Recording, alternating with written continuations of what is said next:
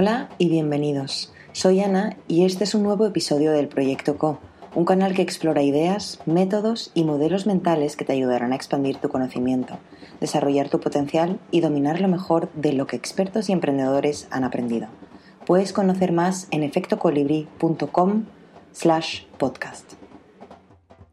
Mi invitado hoy es Aniol Cuer, fundador de Groblia, una empresa para desarrollar el máximo potencial de los managers y convertirlos en líderes inspiradores a través de una metodología probada. En este episodio conversamos sobre el manejo del estrés, cómo ser un líder inspirador y cómo construir equipos diversos, sólidos y sanos. Aniol, es un placer estar aquí contigo hoy. Bueno, muchas gracias por invitarme. Muchísimas gracias. Eh, cuéntanos, como fundador de Groblia, ¿qué es Groblia? Bueno, es básicamente una, un proyecto para llevar a los mejores coach y conectarlos con managers que están empezando pues, su, su rol como, como jefes de, de, un equipo y ayudarles en esta transición hacia ser líderes inspiradores, ¿vale? siempre a través de la metodología del coaching. Y el coaching, bueno, es un concepto que ahora está resonando a nivel mundial. ¿Qué, qué, es, qué es, el coaching? ¿Qué tipos de coaches hay? Bueno, el, el coaching es, es um, básicamente es una metodología para observar tu propio funcionamiento, ¿no? cómo, cómo actúas. Y parte de, de, una idea y es que tú tienes tus propias respuestas, ¿no? Tú puedes encontrar tu propia verdad, entre comillas, eh, mirando hacia adentro. ¿no? no necesitas que alguien te diga lo que tienes que hacer desde fuera. Uh -huh. ¿Y por qué el coaching es una herramienta eficiente para empresas, para las organizaciones? El está en desarrollar las competencias personales como pues, la gestión del estrés, la, la, productividad personal, cómo gestionar mis emociones, cómo trabajo mi autoconocimiento, ¿no? o las interpersonales como la comunicación asertiva, como la motivación de los demás, ¿no?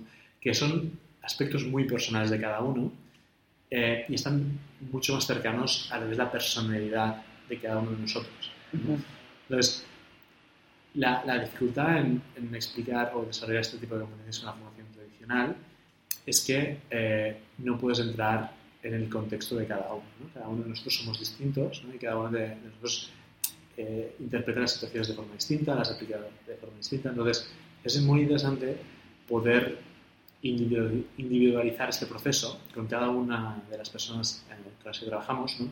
o que quiere desarrollarse para ayudarle a entender cómo mejorar cada una de estas competencias en su situación personal concreta. Uh -huh. Entonces, eh, tú dirías que personas que son conscientes de sí mismos eh, tienen mejores resultados personas que están bien consigo mismas pueden obtener mejores resultados? Bueno, para ser un, buen líder, un líder inspirador que nos gusta decir es, uh, es muy importante conocer cuáles son uh, tus fortalezas y tus debilidades, ¿no? Y cuáles, o sea, cómo gestionas delante de ciertas situaciones. Y, y hay un aspecto muy interesante que es el que es, o sea, que tú no sabes lo que no sabes, ¿no? ¿Y qué quiere decir esto? Quiere decir que, que cuando tú eres consciente de algo que no sabes, ¿no?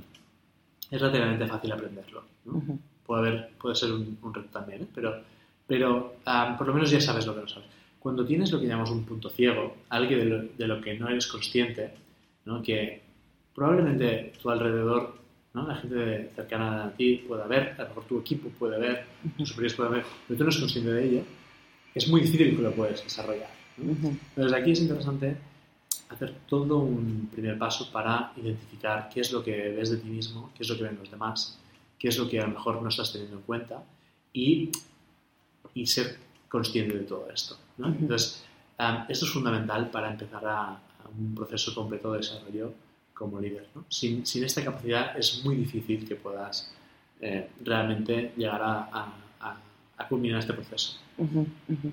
Y me parece muy interesante lo del punto ciego, porque se podría decir entonces que las personas que tienen, que tienen puntos ciegos o que tenemos puntos ciegos, uh -huh. eh, podemos llegar a sufrir más estrés por el hecho de no estar viendo eso que no vemos.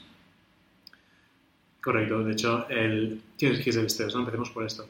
El estrés a, pesar de que siempre lo consideramos como algo malo, eh, está por alguna razón. ¿no? Y básicamente la reacción evolutiva por estrés es porque nos permite, pues delante de una amenaza, poner foco total en encontrar una solución.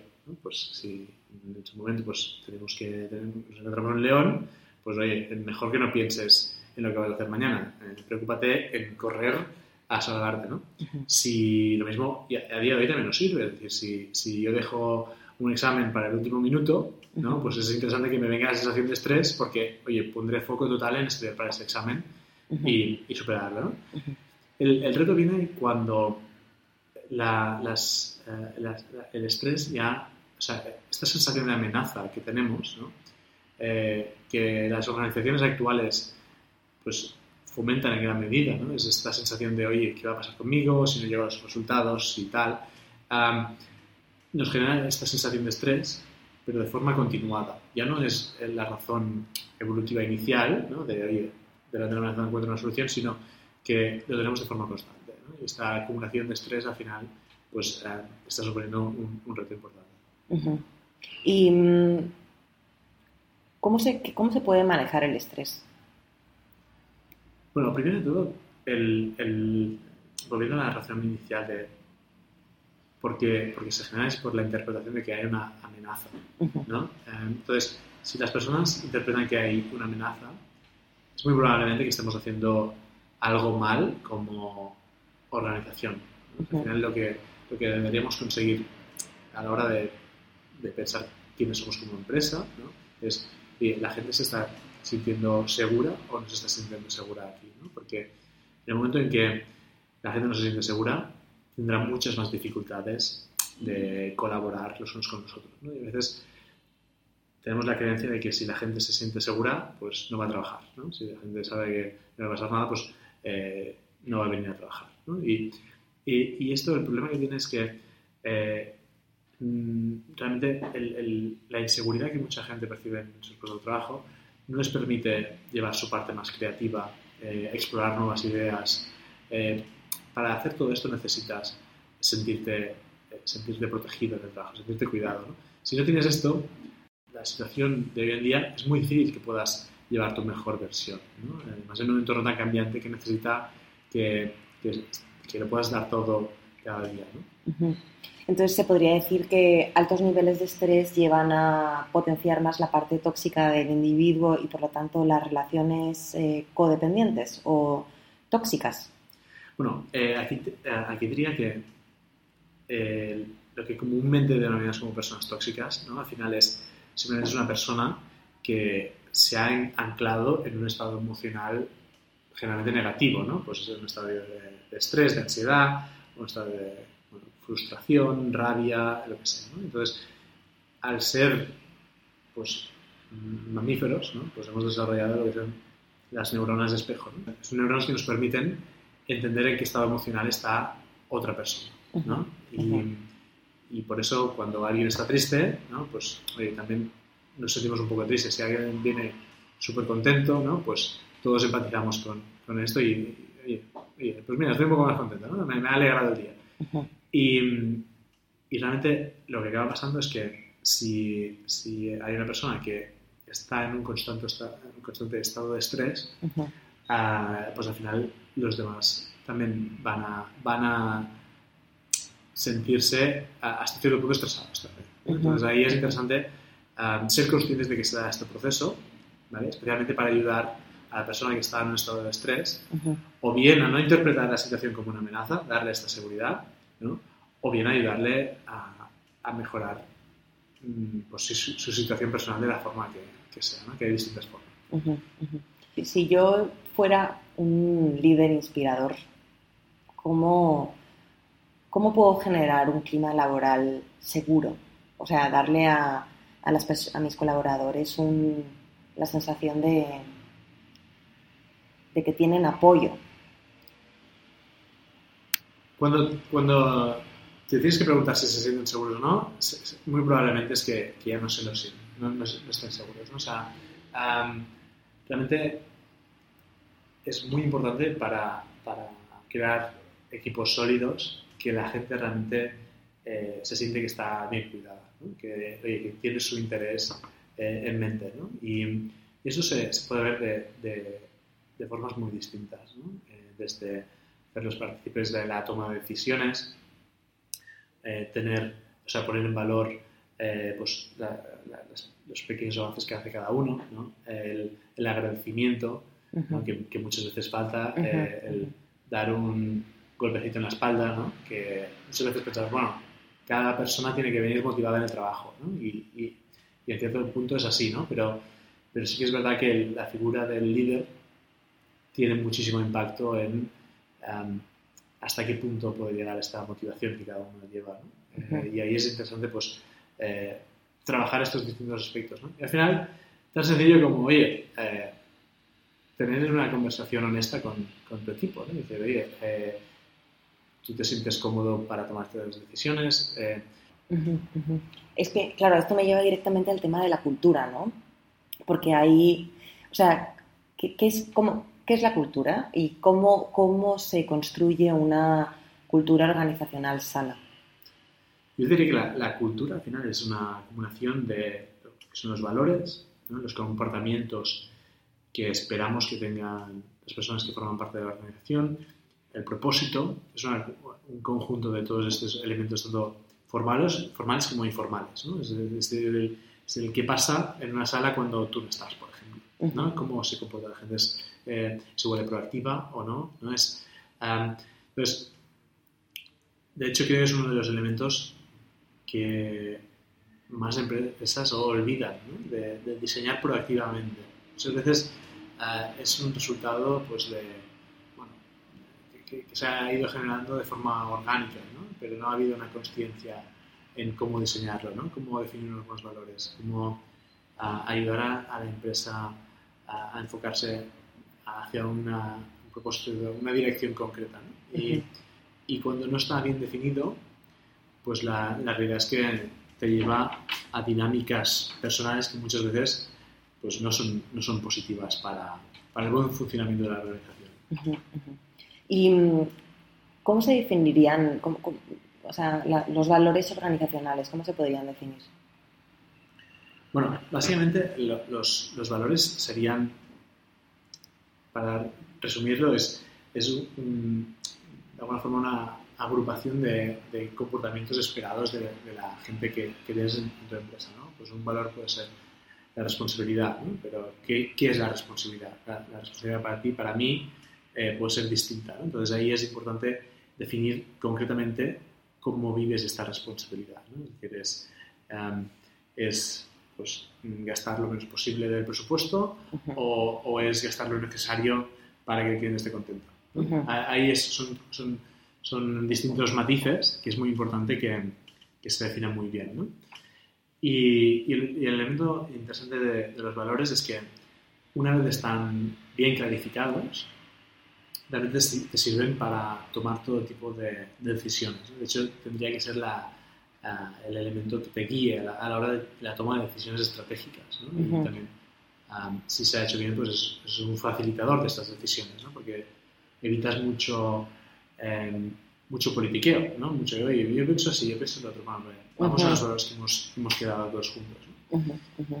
Y, y, el otro aspecto es en, en la política de, talento, ¿no? de recursos humanos, es que es, eh, bueno, como contrato, ¿no? contrato a personas con unos valores determinados, no solamente con unas competencias técnicas determinadas, no, no, necesito solamente a alguien que sepa vender ¿no? y que sepa cómo funciona un CRM, sino que necesito a alguien que además empatice con el cliente y quiera que el cliente tenga éxito.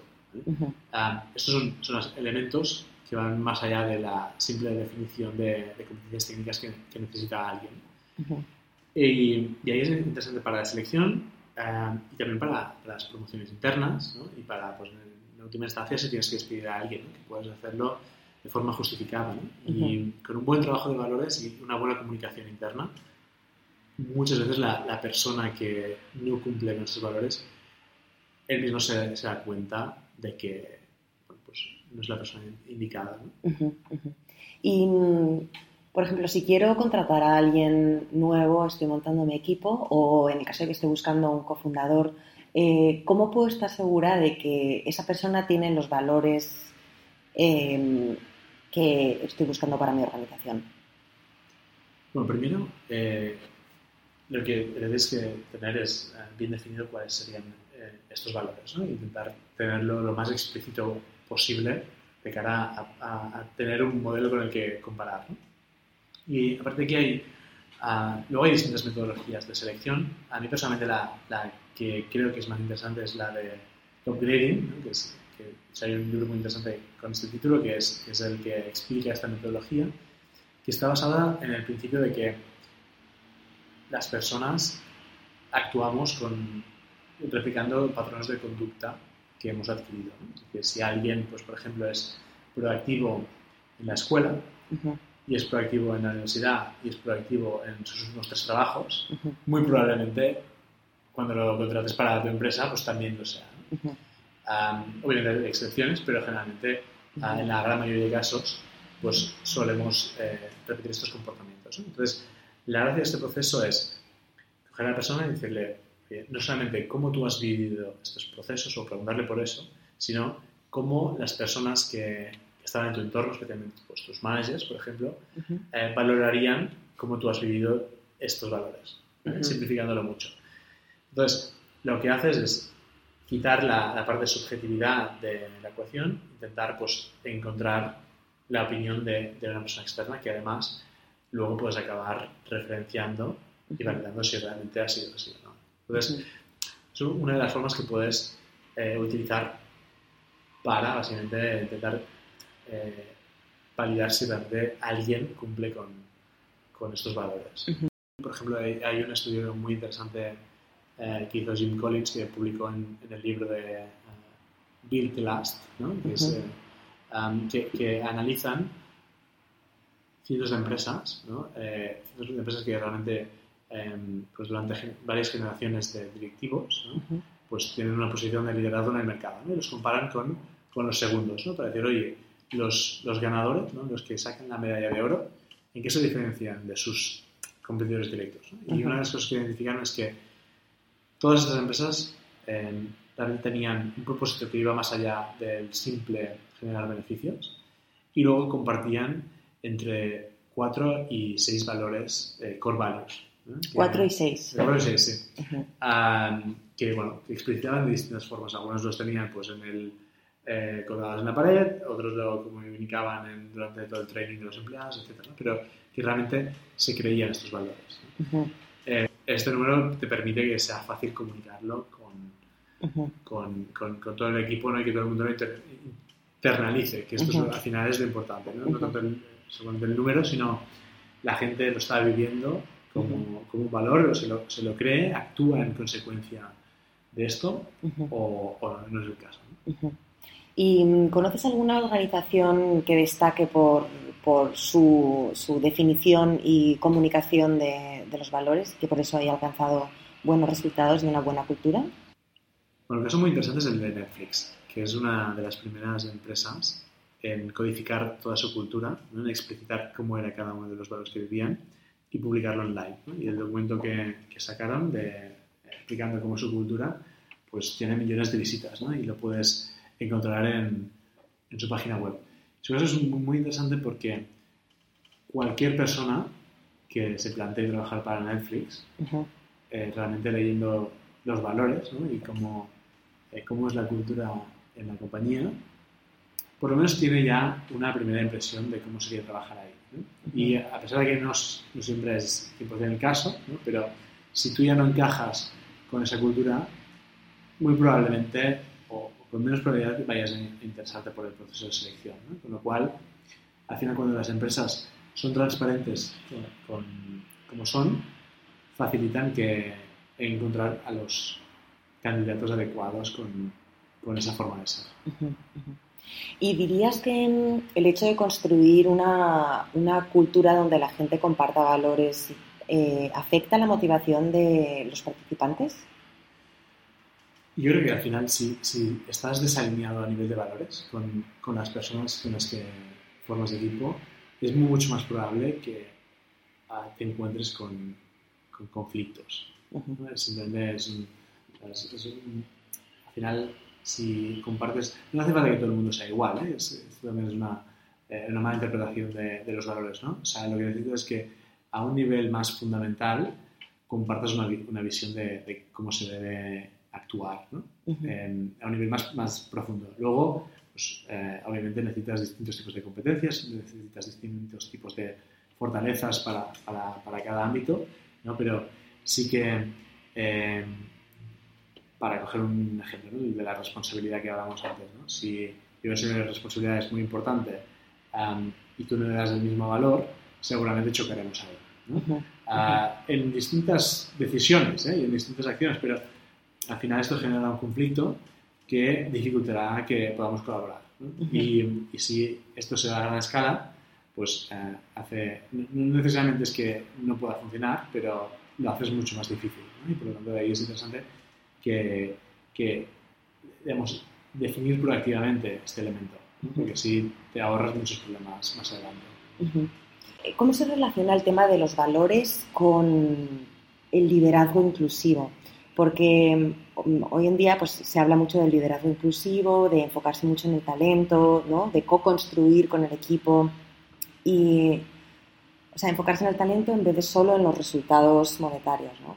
Nos hemos creído que para, para ser buenos profesionales, ¿no? para tener éxito, debemos anular ¿no? una parte de nosotros. Uh -huh. no, no, no, somos la misma persona en el trabajo que en la vida uh -huh. personal. ¿no? Eh, quitamos mucha parte de, la, de, la, de, las emociones, anulamos las emociones, eh, mucha parte de la intuición, mucha parte de las dudas éticas existenciales de lo que estamos haciendo. Uh -huh. Por ejemplo, eh, si yo trabajo en una agencia de publicidad y me empiezo a cuestionar eh, si es ético, pues hasta cierto punto interferir con las, con las necesidades de las personas, ¿no? uh -huh. para sentirse mejor, pues eh, si, lo, si, lo, digo muy alto, pues seguramente me, me enseñen la puerta. ¿no? Sí. Estamos limitando mucho a, a, ser una persona determinada en el trabajo. ¿no? Y, y, este, eh, y esta limitación al final nos, eh, nos obliga pues esto, ¿no? que pensamos que si, si tenemos que ser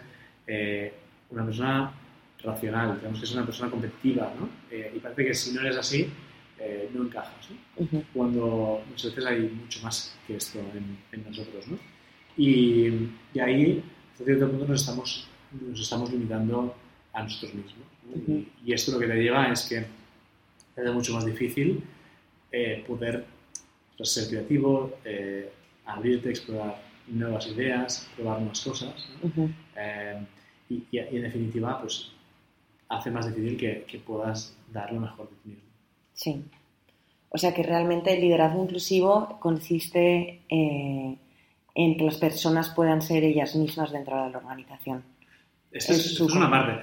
Eh, otra parte es eh, cómo podemos eh, integrar distintos puntos de vista también y distintos perfiles. ¿no? Que es, difícil pensar que si tú eres un consejo directivo donde solamente hay hombres blancos de entre 50 y 65 años, puedas tomar las, las mejores decisiones, porque okay. al final seguramente no estarán todos los puntos de vista reflejados, ¿no? que tienen tus consumidores, tus, inversores, tus proveedores, etc. ¿no? Si en cambio puedes construir equipos donde haya hombres, mujeres, personas de distintas edades, eh, de distintas interpretaciones religiosas, sexuales, etc., al final lo que te permite es tener eh, muchas más, eh, mucha más visión de, de, distintas opciones que puedas tener.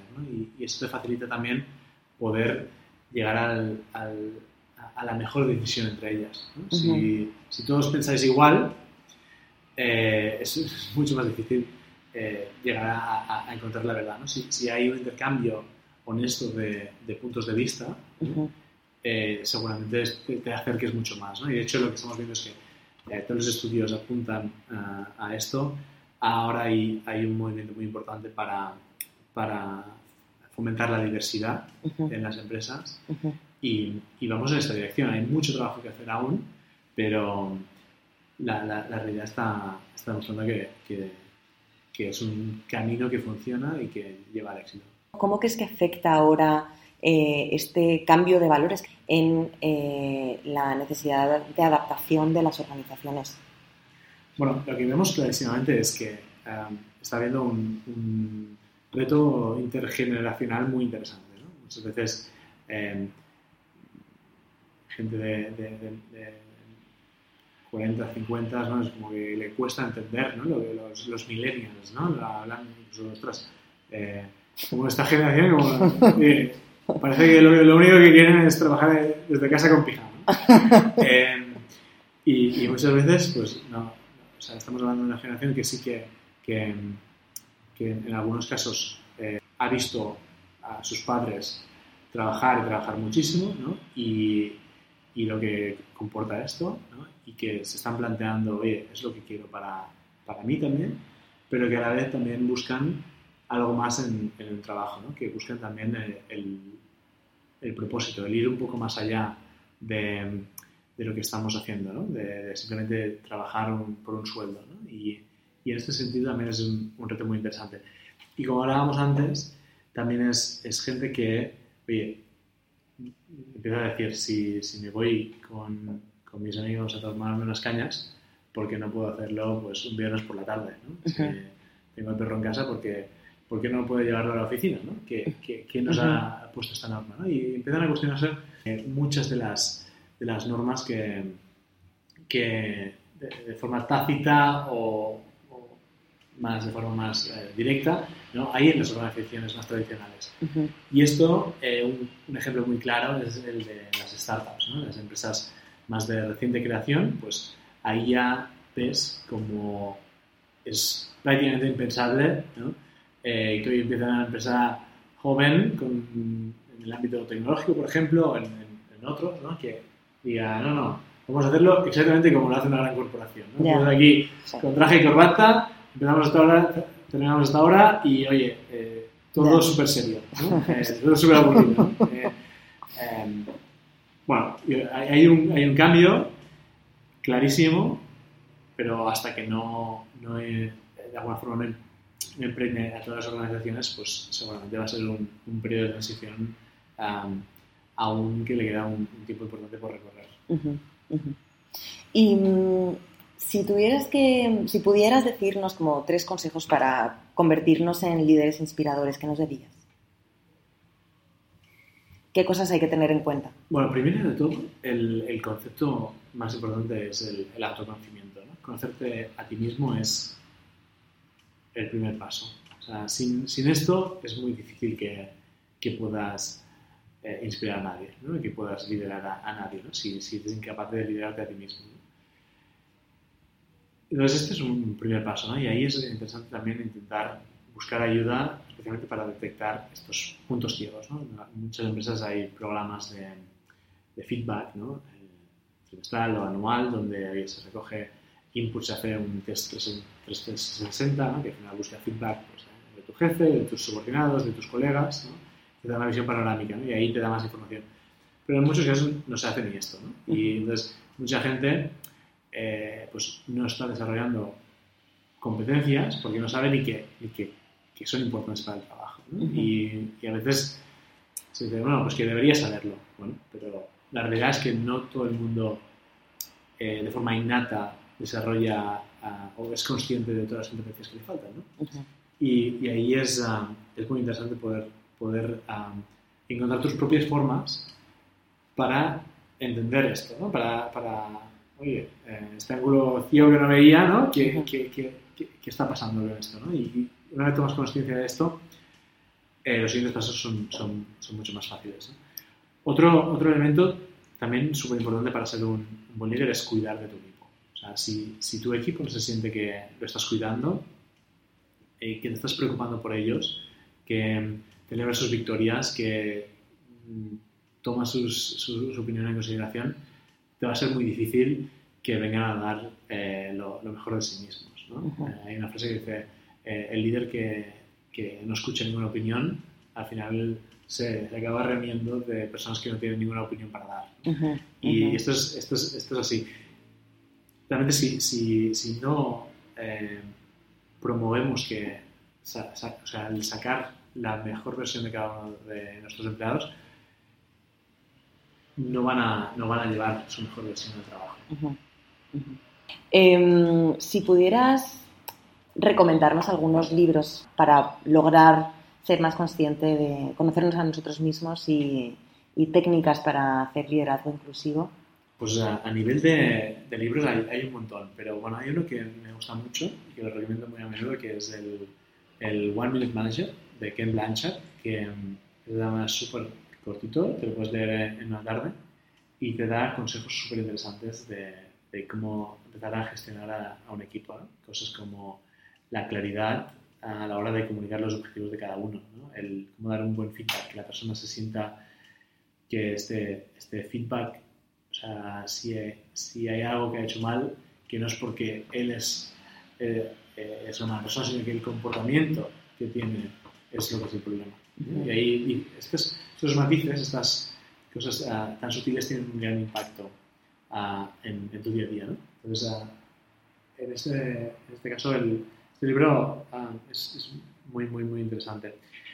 Y luego, pues a, a nivel de conciencia personal, para mí hay un libro que es El poder de la hora, de Cartole, que mm, realmente te, a, a mí personalmente me ha cambiado la visión de, de la conciencia, de cómo actuamos eh, aquí, cuál, qué venimos a hacer. Eh, y, lo recomiendo a todo el mundo. De hecho, no, no me canso de, recomendarlo. Me parece un libro excepcional. Es, es, más intenso. Ahí necesitas. De hecho, el, libro te indica de irte parando cada ciertos párrafos de lo, de lo denso que es. Pero realmente es, es, un, es un libro que, que te hace cambiar la visión de muchas cosas. Entonces, ahí está. Pues muchísimas gracias, Aniol, por tu tiempo. Encantador. Esto es el proyecto CO de Efecto Colibri, para la colaboración, la co-creación y la co-construcción. Comparte y crece el movimiento.